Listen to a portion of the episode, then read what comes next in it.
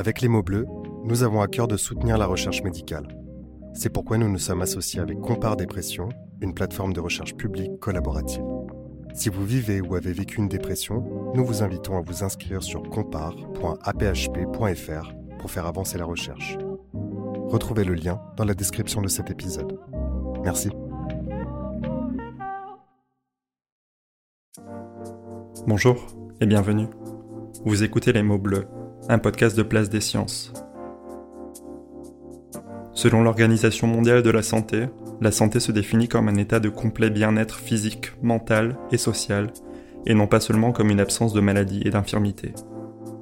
Dans nos sociétés, nous avons tendance à faire fi de deux piliers évoqués dans cette définition. Les aspects mental et social sont fréquemment éludés, et l'absence de maladie est souvent utilisée comme un indicateur de bonne santé.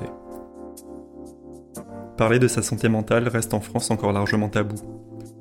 Ainsi, les personnes souffrant d'une dégradation de leur santé psychique ont tendance à ne pas partager leur mal-être, et finissent par se résigner en intériorisant la stigmatisation renvoyée par une société qui encore récemment n'avait pour seule solution pour ces aliénés que de les enfermer, loin de la cité.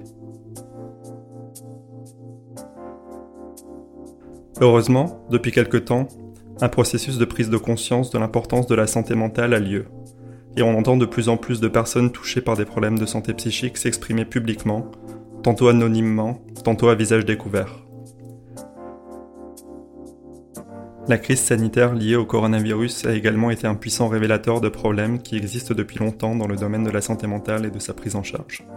La population semble désormais plus à même de parler de son bien-être psychique et franchit de plus en plus facilement le pas pour demander de l'aide.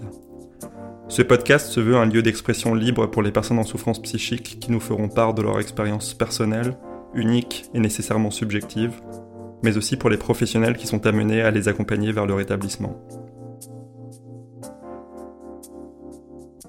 Si vous vous reconnaissez dans le témoignage d'un intervenant ou si vous ressentez un mal-être psychique et avez besoin d'en parler, n'hésitez pas à consulter un professionnel et à vous rapprocher des associations de patients.